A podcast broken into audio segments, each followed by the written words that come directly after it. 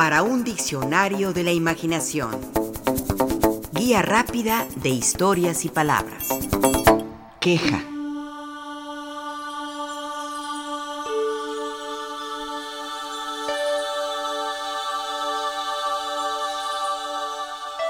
Quejarse es tan humano como errar o como enfermarse. Uno se queja del trabajo o de la falta del mismo, del amor y del desamor, del infortunio y la enfermedad, de todo lo que exista en el ámbito de la humanidad. Ahí puede existir una reclamación, una queja.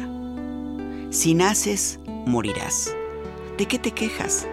Como se pregunta el poeta Jorge Guillén.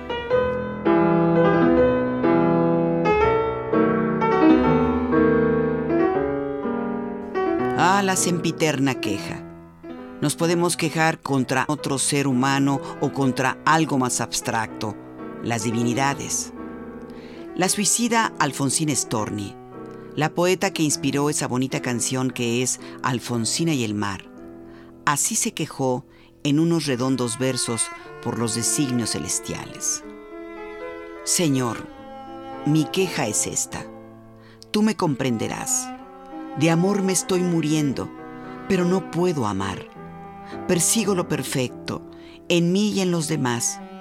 Persigo lo perfecto para poder amar. Me consumo en mi fuego. Señor, piedad, piedad. De amor me estoy muriendo, pero no puedo amar.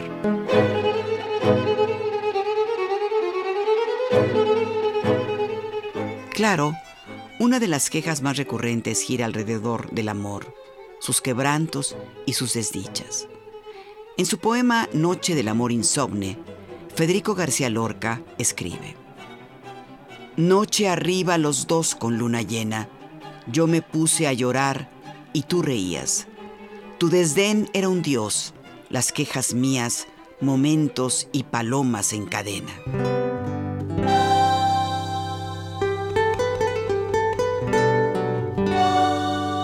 La gran precursora en México de la escritura hecha por mujeres, que fue María Enriqueta, como se le conocía con familiaridad de apellido Camarillo, dio a conocer en 1908 un poema de título Tornó mi dolor, donde a pesar de decir que ha dejado de lado las quejas, los siguientes versos, dolidos, sufrientes, la desmienten con un claro y lindo romanticismo. Escribe María Enriqueta. Muerta ya en mí toda queja y tranquila con mi olvido, ayer en una calleja hirió de pronto mi oído un canto tras una reja. Ah, de la triste canción por tanto tiempo olvidada. Desde ayer que oí su son, tengo una espina clavada en medio del corazón.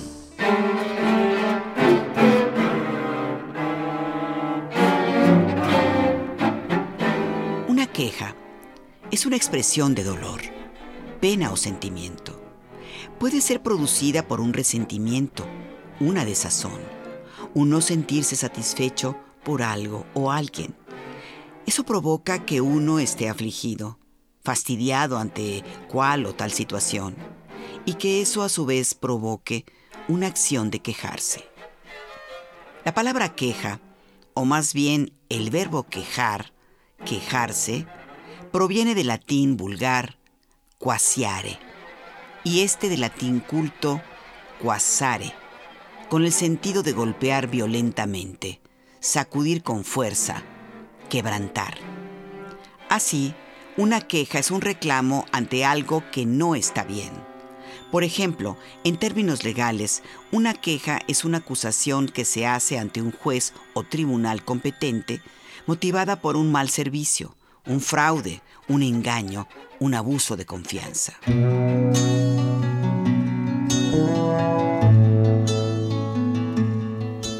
Como dijimos, quejarse es tan humano como cualquier otra actividad realizada por los hombres y mujeres en soledad o en sociedad.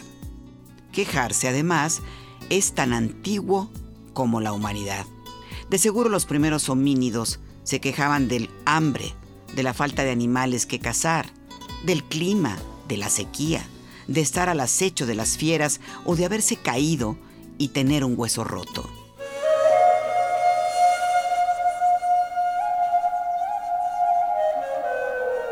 La queja se pierde en la noche de los tiempos, pero ya existía, por lo menos hace más de 3.700 años, en lo que hoy conocemos como Medio Oriente.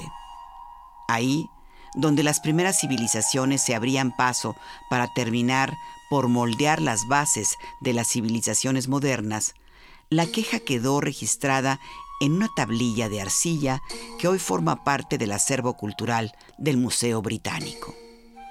La tablilla fue encontrada entre las ruinas de una de las ciudades más antiguas de la humanidad, la ciudad de Ur, en la región babilónica, lo que hoy es Irak. La tablilla fue descubierta unos 100 años atrás.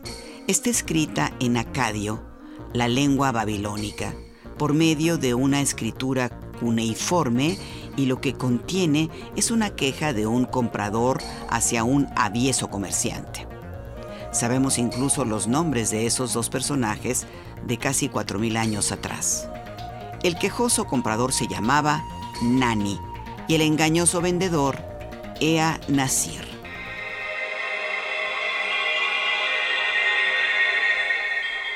Para situarnos en la queja hallada en esa tablilla, hay que decir que se remonta a la llamada Edad de Bronce donde este metal se usaba para fabricar diversos artículos, desde escudos hasta vasos, cubiertos de cocina, platos, puntas de flecha y herramientas diversas.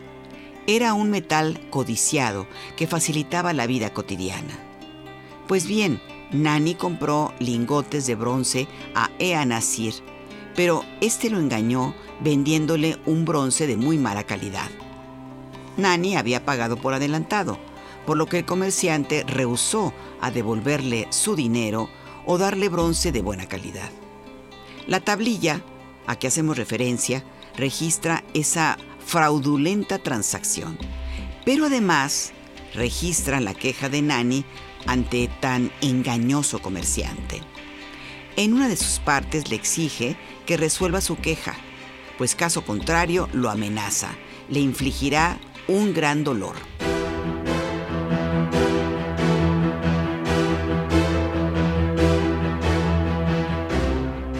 Las quejas pueden conducir a los más benévolos o malignos reclamos. No por nada en centros laborales o comerciales hay un departamento de quejas que atiende a los quejosos, a fin de resolver el reclamo y que éste no escale peldaños más elevados. A ratos, claro, las quejas no son atendidas como se debe. Nos referimos a las quejas laborales o comerciales, pero también hay otro tipo de quejas que no son resueltas.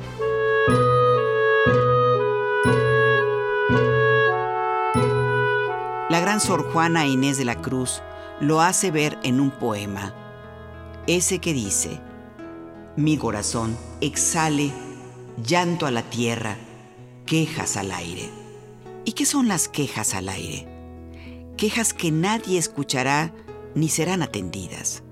Las quejas baldías como escribió Amado Nervo. Francisco de Quevedo también se queja de sus quejas no escuchadas. Lo hace en versos como estos. Pues mis quejas jamás os ablandaron, y al fin estoy a creer determinado que algún monte os parió de entrañas duras.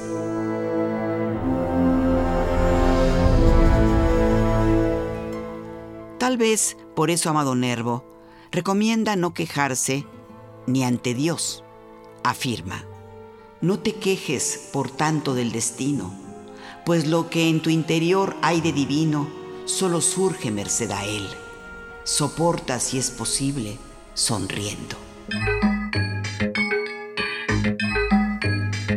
Y Ramón López Velarde, en su gran poema El son del corazón, sabe que la queja siempre estará ahí, porque mis hermanos de todas las centurias reconocen en mí su pausa igual, sus mismas quejas y sus propias furias, la vida que el artista va esculpiendo, el duro choque del cincel.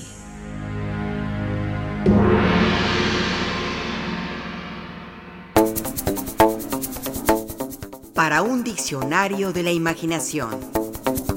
Guía rápida de historias y palabras.